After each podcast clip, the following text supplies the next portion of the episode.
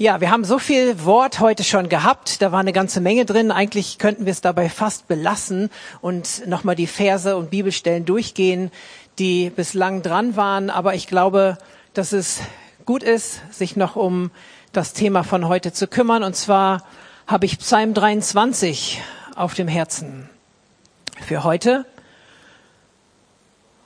Und das fand ich jetzt sogar auch in einem Song mindestens schon wieder und in dem einen oder anderen, was sonst so war und sehe da auch dann sofort wieder Gottes Linie drin. Wir haben ja eine ziemlich blumige Vorstellung von Psalm 21 manchmal, finde ich. Wenn du dann irgendwelche Kalenderblätter hast, äh, dann ist das häufig einfach diese grüne Wiese und diese grüne Aue. Wir haben ein, eine Folie dazu. Ähm, eine weiter bitte. Genau, ich weiß nicht, was man davon erkennt. Auf jeden Fall grüner Hintergrund und äh, irgendwelche guten Kavol-Kalender, wo dann so dieser Psalm 23 uns einfach ein wohliges Gefühl gibt. Aber wer diesen Psalm mal ganz durchliest, wir haben, ich habe eine andere Folie mal rausgegriffen, ähm, weiß nicht, ob man es erkennen kann. Leider nein, Bild ist nicht da. Es tut mir leid, da ist eigentlich ein kaputter Baum drin. Also das Tal des Todesschattens. Äh, das könnte auch so ein, die Real-Life-Version sein vom Psalm 23. Wir können mal die Startfolie wieder nehmen, Kitura. Psalm 23 hat mich vor einer guten Woche nochmal neu bewegt. Ich war eingeladen, eine Beerdigung zu machen, die Mutter einer guten Freundin beerdigt. Und das Gute daran war, Sie hatte ein volles Leben und sie kannte den Herrn Jesus Christus. Und das sind dann immer Beerdigungen. Beerdigungen sind, fallen einem nie leicht, weil Trauer hat seinen Platz und Trauer ist immer bewegt unser Herz und es ist immer Verlust und Abschied eines Menschen. Aber wenn man jemanden verabschiedet und weiß, wo er in dem Moment schon ist, dann ist das immer eine besondere Gnade und eine besondere ach, eine, eine Freiheit, die man dann dabei so empfindet. Und Teil ähm, der Trau, Trauerrede war im Grunde auch Psalm 23 kam da drin vor und in der Vorbereitung war ich noch mal so bewegt. Dieser Psalm, er zeigt so alle Phasen unseres Lebens.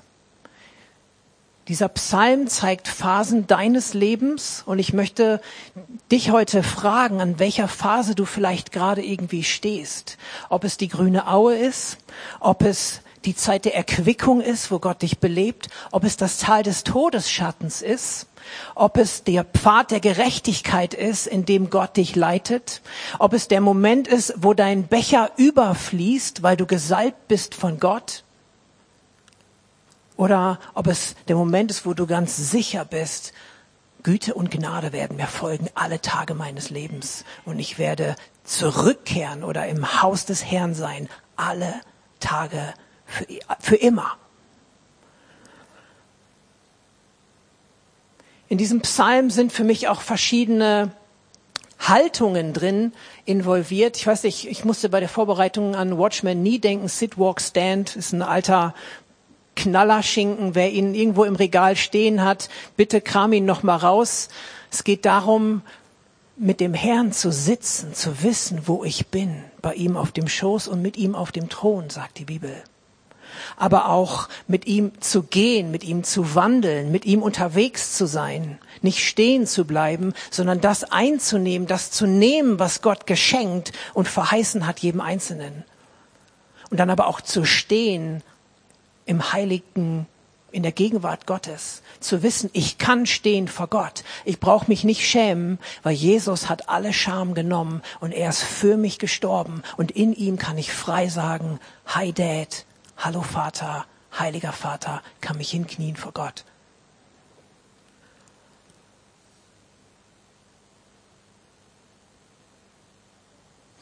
Für mich steht dieser Psalm aber auch für uns als Gemeinde. Jeder von uns geht durch verschiedene Phasen und Situationen in seinem Leben. Und ich glaube, dass alle diese Phasen auch immer in so einer Gemeinde abgebildet sind. Nicht jeder von uns ist gerade mega gut drauf. Nicht jeder von uns erlebt gerade, hey Mann, ich weiß genau, was Gott von mir will. Er führt mich, er leitet mich, ich fühle mich frisch, ich bin erquickt, ich bin gesalbt, all diese Dinge, die da drin stehen. Manche von uns gehen wirklich durch das Tal des Todesschattens. Und so wie ein Körper im Grunde, wenn er gesund ist, mit allem zurechtkommt, mit Hitze, mit Kälte, mit Krankheit, wenn Krankheitsviren, Bakterien irgendwie auf dich einkommen, dann kommt ein gesunder Körper damit eigentlich klar und kann das besiegen, kann das über, überwinden. Und ich glaube, dass auch eine gesunde Gemeinde ist eine Gemeinde, wo wir miteinander stehen, wo wir einander dienen mit der Gabe, die wir empfangen haben von Christus. 1. Petrus 4, Vers 10 stand bei meiner Familie überm Esstisch an der Wand. Eigentlich natürlich ein uncooles Bild jetzt im Nachhinein, äh, über 30 Jahre her, auch ähm, wie die Bilder damals so waren. Aber das hat mich geprägt. Dienet einander mit der Gabe, die ihr empfangen habt, als die guten Haushalter der mancherlei Gnade Gottes. Gott hat in diese Gemeinde ganz viel Gaben und Gnade gegeben. Und unsere Aufgabe ist es, einander damit zu dienen. Und ich glaube, dass wenn, wenn wir sehen, dass jemand durch das Tal des Todesschattens geht, in unserer Mitte, in unserem Umkreis, dann ist es deine Aufgabe, ihm zu dienen, wenn du vielleicht nicht gerade auch da bist oder wenn du auch da bist und sagst du, hey, komm, wir gehen zusammen. Und ich stelle mir die Frage, kann es vielleicht sein, dass der ein oder andere von uns zu lange an irgendeiner Phase stehen bleibt, weil der Nächste seine Verantwortung nicht übernimmt, ihm beizustehen und mitzugehen in dieser Phase, in der er gerade ist? Kann es vielleicht sein, dass der ein oder andere von uns seine Verantwortung nicht übernimmt, Gottes Stimme zu hören, sich erquicken und beleben zu lassen, um das weiterzugeben, was Gott eigentlich in ihn hineinlegt? Kann es sein, dass der ein oder andere von uns sich nicht die Ruhe gönnt, endlich mal an diesen frischen Wiesen Halt zu machen, die Ruhe, die Stille bei Gott zu suchen und sich erquicken zu lassen? Jeder von uns, der, der nicht all diese Phasen, und wir lesen jetzt einfach mal den Psalm, kannst du bitte einmal die Folie machen, Gitora? Die grüne.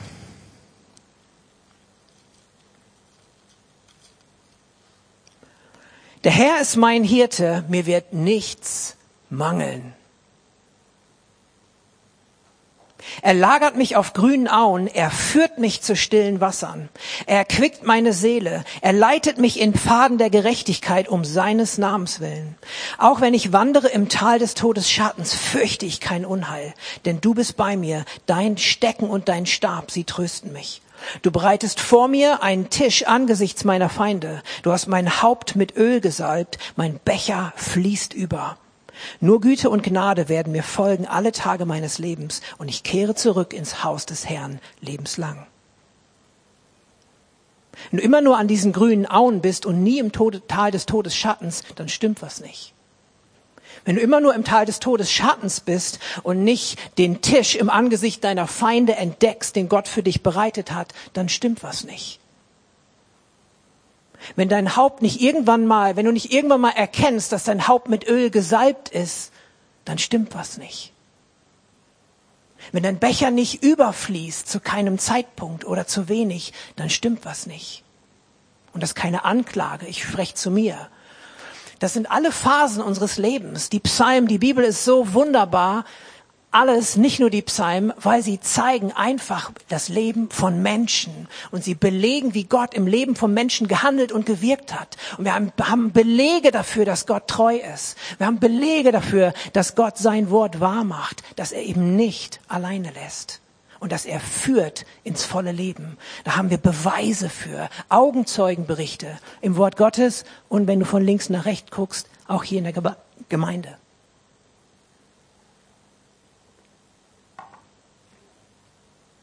Also da ist keine Anklage drin, wenn ich das sage.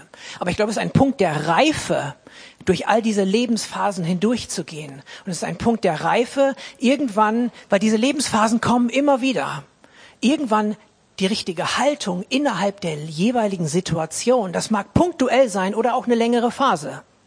Und dann können wir am Warum verzweifeln und Gott anklagen dafür, warum irgendeine Phase so lange dauert. Oder wir können sagen, okay, ich habe hier eine bestimmte Phase, eine bestimmte Situation.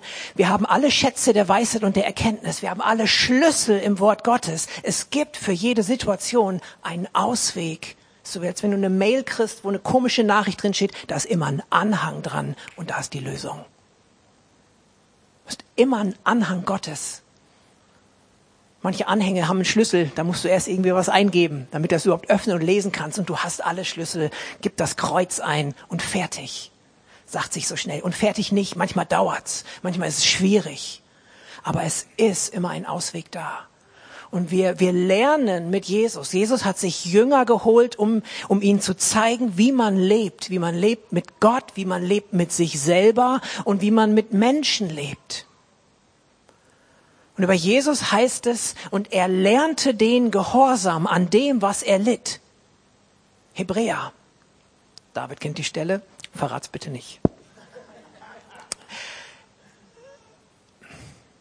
Er lernte den Gehorsam an dem, was er litt.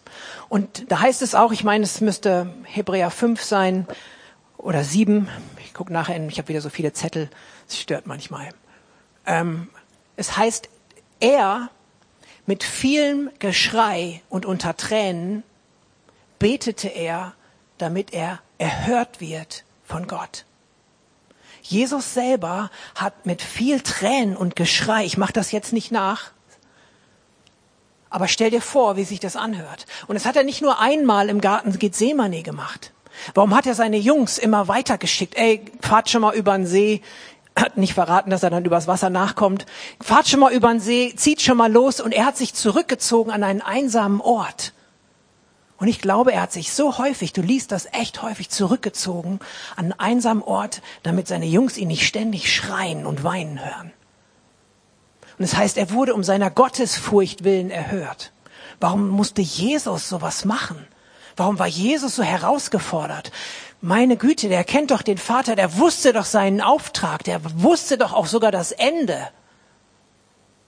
Aber er war ganz Mensch und er litt und durch den Gehorsam wurde er vollkommen oder machte vollkommen für uns, dass wir vollkommen sein können vor ihm.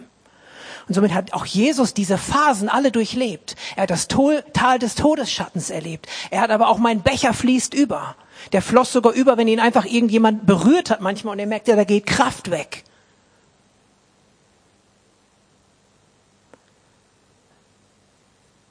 Jesus ist unser Vorbild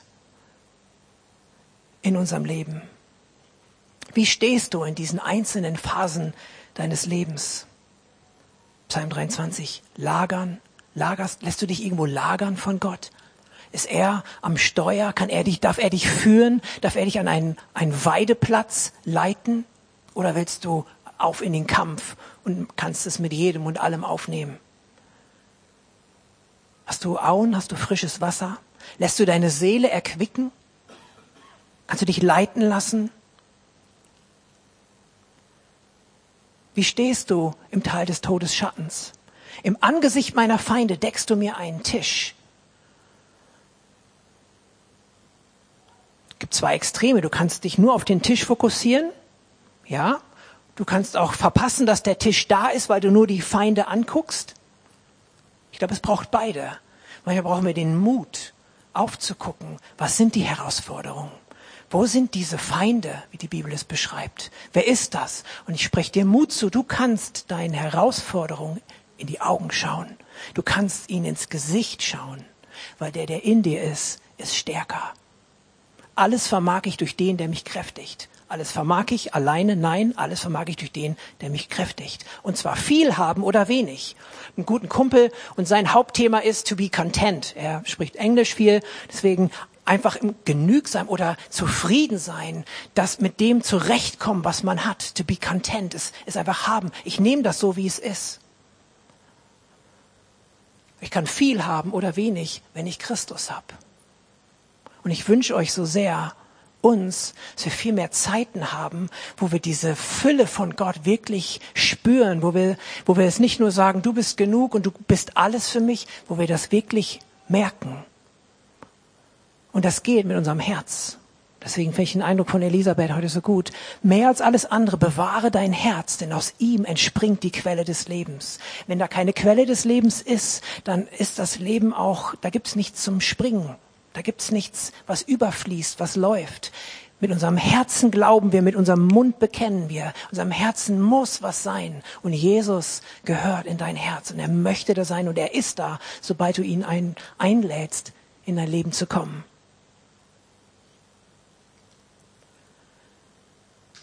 Auch wenn ich wandere im Tal des Todesschattens, fürchte ich kein Unheil, Wie häufig fürchten wir uns irgendwie doch. Und dabei haben wir so viele Verheißungen Gottes, dass er bei uns ist. Er ist mit uns, er verlässt uns nicht. Wir haben so viele wunderbare Berichte. Ich vermeide manchmal extra das Wort Geschichte, weil es nicht einfach eine erfundene Geschichte ist.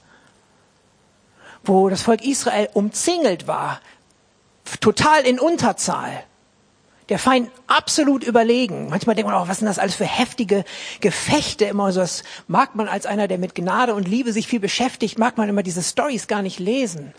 Warum das so ist, kann ich dir jetzt nicht genau erklären, aber sie sind für uns ein Bild, sie sind für uns ein, ein Symbol, ein, ein Beispiel, eine Hilfestellung dafür, dass die Kämpfe in unserem Leben, dass auch die manchmal genauso aussehen, dass der Feind in der Überzahl scheint.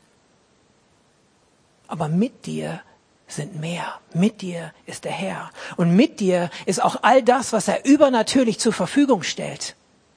Einige kennen die Geschichte von, von Elisa, wie er betet, Herr, öffne meinem Knecht die Augen und er sieht auf einmal, oh, da sind feurige Wagen, da sind Engel um mich herum. Und ich glaube, dass auch heute Engel am Start sind, dass heute Engel da sind. Ich nehme keinen Kontakt zu ihnen auf, aber der Herr schickt sie und sendet sie zum Schutz und nutzt sie im Reich Gottes sind keine schönen Fabelwesen, damit die Bibel nicht langweilig wird, sondern es ist einfach Realität. Bei der Geburt Jesu, wie viele Engel kommen davor? Ständig erscheint da irgendeiner im Traum und was auch immer was passiert, begegnet dem Paulus und das ist auch nicht nur, damit wir irgendwie ein bisschen ein paar Science-Fiction-Elemente in dem Wort Gottes haben, sondern es ist echte Realität ich euch Mut machen, auch darauf zu setzen. Gott sendet seine Engel hier in den Saal zu dir nach Hause. Sie behüten und bewahren dich. Sie sind mit dir unterwegs. Und von daher, auch wenn du dich in der Unterzahl fühlst, mit Christus bist du immer in der Überzahl. Ich mag an diesem Psalm, da sind so einige Worte, die so, so Zeitaspekte sind. Der Herr ist mein Hirte. Das ist ein Zustand. Und ich möchte Mut machen, dass du das auch sagen kannst. Er ist mein Hirte, nicht er ist vielleicht, nicht wenn du noch Jesus nicht kennst, dann er wird heute dein Hirte. Come on, guter Tag dafür. Aber wenn du ihn schon kennst, der Herr ist mein Hirte. Es ist so. Da gibt es nichts dran zu rütteln. Es ist ein Zustand. Er, mir wird nichts mangeln ist eigentlich eine prophetische Aussage. Mir wird morgen nichts mangeln, weil der Herr ist heute mein Hirte. So fängt dieser Psalm eigentlich auch mit einer prophetischen Erklärung an und er hört mit der prophetischen Erklärung aus, ich kehre, ich werde zurückkehren ins Haus des Herrn ein Leben lang. So am Anfang, es wird so sein, am Ende, es wird so sein. In der Mitte ist so dieser Kampf. Er lagert mich, er führt mich, das ist so das, was er jetzt gerade tut. Er führt mich zu stillen Wassern. Ich will es nochmal wiederholen. Such die Stille in Gott. Am besten, man hat mal ähm, Tests gemacht. Wenn dein Handy neben dir liegt, aufgedeckt, bist du sehr unkonzentriert, unkonzentriert, wenn du arbeitest.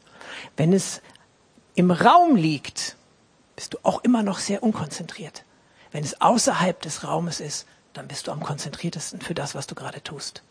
Von daher, vielleicht ist es das. Nimm dir Zeiten, wo dein Handy mal außerhalb des Raumes ist oder wo du es ausmachst und sagst, Herr, hier bin ich, hier bist du, da ist Stille, vielleicht schläfst du ein, egal. Vielleicht wirst du wieder wach, Gott redet zu dir, vielleicht genießt du die Zeit, aber nimm dir diese Zeit der Stille.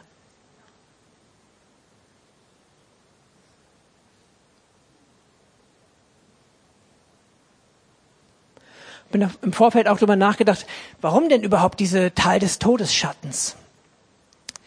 Petrus schreibt davon, dass wir es nicht als was Ungewöhnliches oder was Stranges irgendwie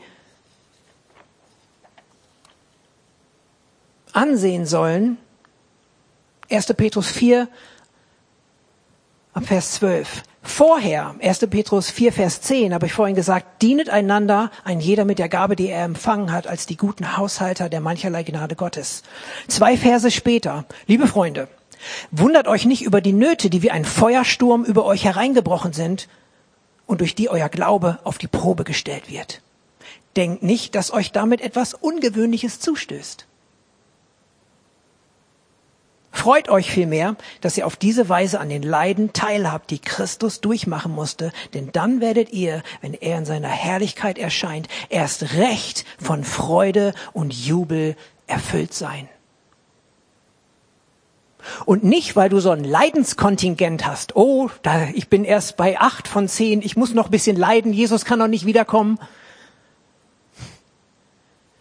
Weil so wie Christus in die Welt gesandt wurde, Johannes 17, 12, 16, 16, 18. Wie du mich in die Welt gesandt hast, habe ich auch sie in die Welt gesandt, sagt Jesus. Und folgt mir nach, heißt, okay, machst du wie ich. Und wenn ich so mache wie Jesus, dann widerfährt mir das, so wie was Jesus widerfahren ist. Natürlich komme ich nicht ans Kreuz, aber ihr weiß, versteht, was ich meine. Haltet es, haltet es nicht für irgendwas Fremdes oder irgendwas Ungewöhnliches, wenn Versuchung, Nöte oder irgendwas anderes kommt.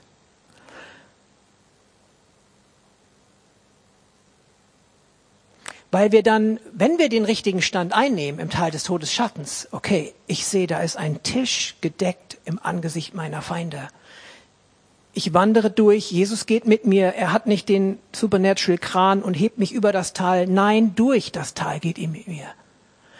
Und umso mehr kann ich doch nachher bezeugen, hey, das stimmt.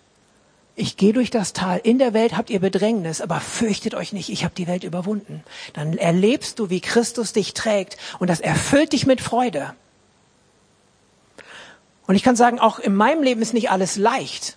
Auch wir haben viele Herausforderungen als Familie, als Ehepaare, als Eltern. Und manchmal denke ich irgendwie, hey Joel, du nimm das mal alles nicht zu leicht. Und ich habe auch Phasen, wo mich das echt flasht und wo ich darüber fertig bin. Aber will mich nicht loben. Aber ich halte mich an diesem Vers fest und ich halte mich an Gottes Zusagen fest. Und ich kann mich erfüllen lassen in der Not. Da ist ein Tisch im Angesicht meiner Feinde. Ich kann mich bedienen in dem Moment, wo es mir nicht gut geht. Ich kann in dem Moment, wo es mir nicht gut geht, kann ich gestehen, ja, da ist Wasser, danke Jesus, aber ich habe so viel Durst. Aber er lädt mich ein zu nehmen. Er lädt mich ein. Und ich kann zugreifen. Ich habe Zugang in himmlische Örter, sagt Paulus. Hört sich so heftig an. Petrus war es, ne? Genau. Wir haben die Möglichkeiten. Die Frage ist, wie verhältst du dich in der jeweiligen Phase deines Lebens?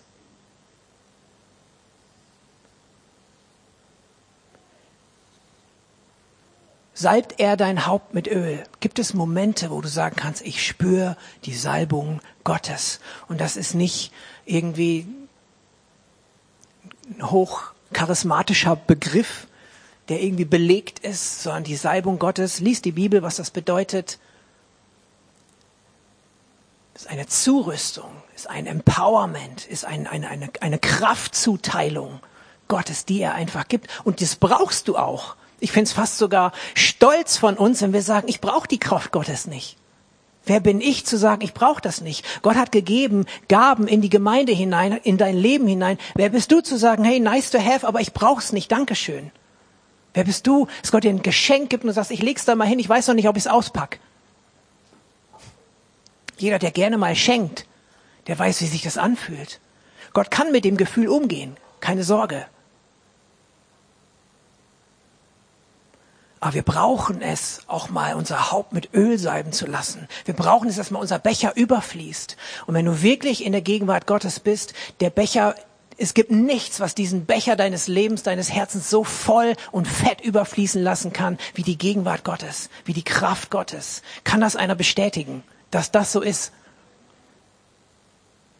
Kein Mensch, keine Freundschaft, keine Droge, kein Sex, kein irgendwas, kein Reichtum, keine Süßigkeiten, Kilo Sondersendung, die du dir zuschickst, kein Lunchpaket in der Wüste, keine Ahnung.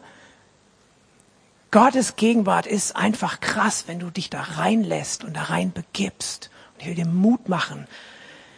Wenn nicht jetzt, dann dann. Wann dann? Heute ist der Tag, wo du Gottes Kraft brauchst.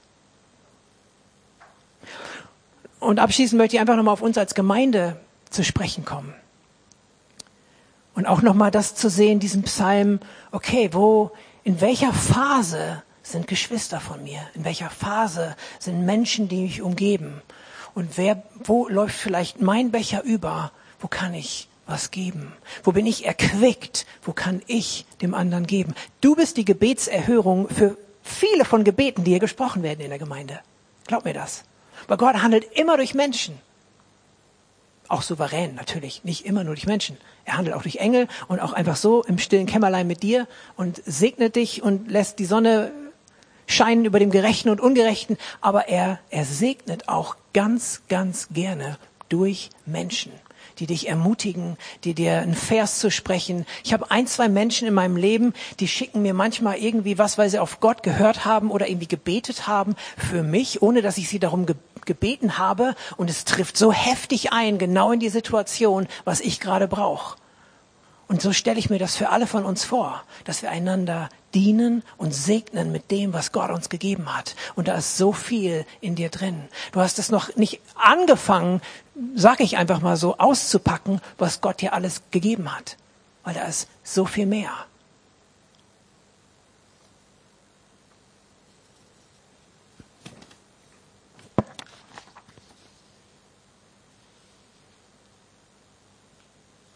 Wir sind geschaffen zu guten Werken in Christus Jesus. Und die hat Gott vorbereitet.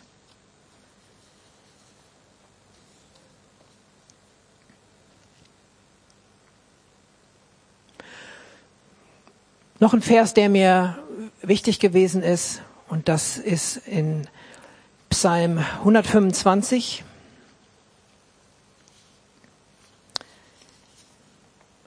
Ist nochmal ähnlich wie im Tal des Todesschattens.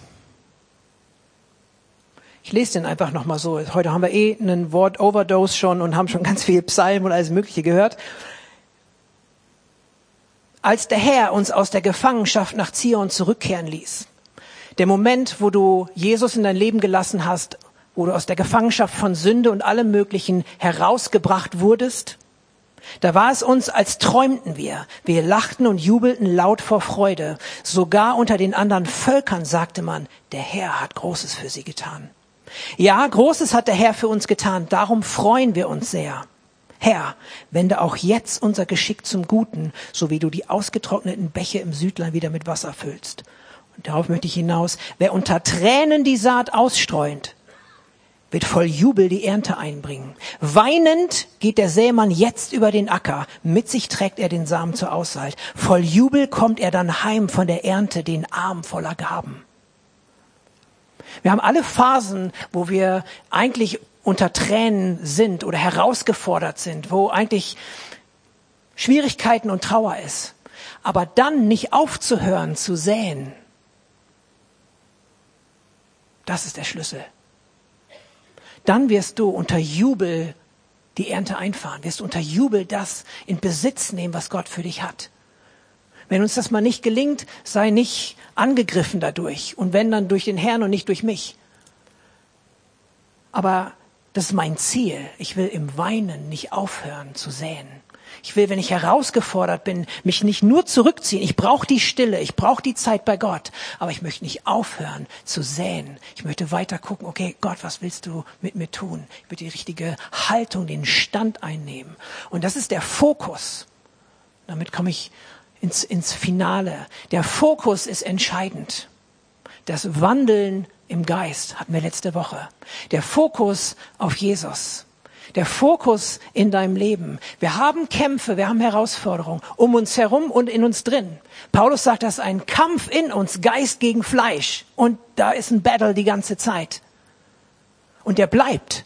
Sogar Paulus sagt noch mehr oder weniger am Ende seines Lebens zwischendurch, oh Mann, ich tue das, was ich nicht tun will. Und das, was ich nicht tun will, das tue ich. Weil er Mensch ist, so wie du und ich.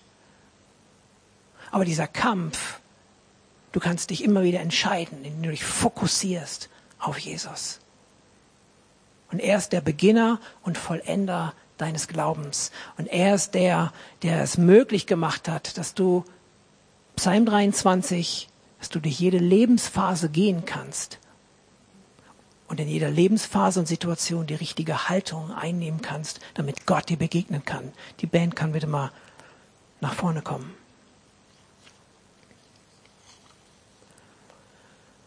Ich will dir Mut machen. Du hast alles, was du brauchst. Du hast Schlüssel für jede Lebenssituation. Und manche von den Schlüsseln sitzen neben dir. Und du bist auch ein Schlüssel für eine andere Person hier in dieser Gemeinde. Dein Gebet ist ein Schlüssel oder ein Teil eines Schlüssels, wie ein Teil eines Codes, bildlich gesprochen, damit der andere vielleicht schneller durchdringt, damit er mehr die Fülle und die Kraft Gottes erleben kann, als dass er das momentan tut. Gott lässt niemanden im Stich.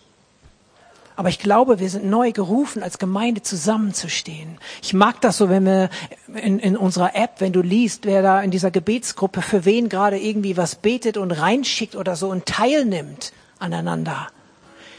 Dienet einander mit der Gabe, die ihr empfangen habt und seid gute Haushalter der großen Gnadengaben, die Gott gegeben hat. Ihr könnt einfach mal ein bisschen spielen. Ich würde uns einladen, dass wir aufstehen. Ich habe Lust, einfach kurz in dieses Thema reinzubeten und das, was was für dich ist, das nimmst du einfach mit und triffst Entscheidungen. Ich glaube, heute ist ein Tag des Durchbruchs für junge Leute, wo sie sagen können, hey, ich bin nicht zu jung, ich bin nicht zu unreif, ich kann heute in diesen Lebensphasen bestehen, ich kann heute ein Segen sein für jung und für alt. Und ich hatte für die ältere Generation von uns auch irgendwie dieses Bild von Elia, der vor Ahab, im Grunde der Ahab überholt. Die Älteren, ihr kennt die Geschichte. Das heißt, Elia hat stark Gott erlebt und hatte dann starken Zweifel und hat sich wieder zurückgezogen. Und er hatte irgendwie Angst vor diesem bösen König Ahab. Und dann heißt es, dass der Geist Gottes über Elia kam. Und das war eine, eine Strecke von mehreren Kilometern. Und Ahab ist dann mit seinem Streitwagen hingefahren aber Elia, das heißt, der Geist Gottes kam auf ihn und er rannte so schnell im Geist Gottes, dass er schneller war als dieser Streitwagen mit Pferden von Ahab. Und ich möchte das einfach den der älteren Generation oder die, die schon länger mit Jesus gehen, einfach zusprechen, dass der Geist Gottes neu über dich kommt und dass du auch diesem allem, was Feindschaft ist oder was Gesetz ist oder was Trägheit ist oder was auch immer, wo wo diese wo, wo Ahab für dich für steht, dass Gott dir neue Kraft gibt und im Geist kannst du diese Zeit gut machen und bist schneller unterwegs als all das, was dich versucht zurückzuhalten. Herr, ich danke dir für jeden, der hier ist und ich bete so um deine Gnade. Danke, dass wir so viele Zusagen haben in deinem Wort. Ich danke, Herr, dass du den Einzelnen heute zu grünen und zu frischen Auen führen möchtest. Und ich bete um eine neue Bereitschaft. Und ich bete, Heiliger Geist, dass du diese Bereitschaft im Herzen freisetzt, dass du da unterstützt, dass ein neues Ja, ich möchte mich leiten lassen von dir her, dass das neu über unsere Lippen geht. Herr, und ich bete, dass du Gnade gibst, für die Freiheit von dem frischen Wasser zu nehmen, was du hast. Herr, ich bete, dass es nicht nur im Kopf hängen bleibt, sondern das Wasser soll tief in unser Herz hineinkommen. Und ich bete für Durchbruch, für Schritte im Leben von einzelnen Personen, das frische Wasser Gottes wirklich zu schmecken und einfach erfrischt zu sein. Besser als jede Coke, besser als jeder andere Drink, Herr, ist das Wasser Gottes. Und damit segne ich jeden Einzelnen.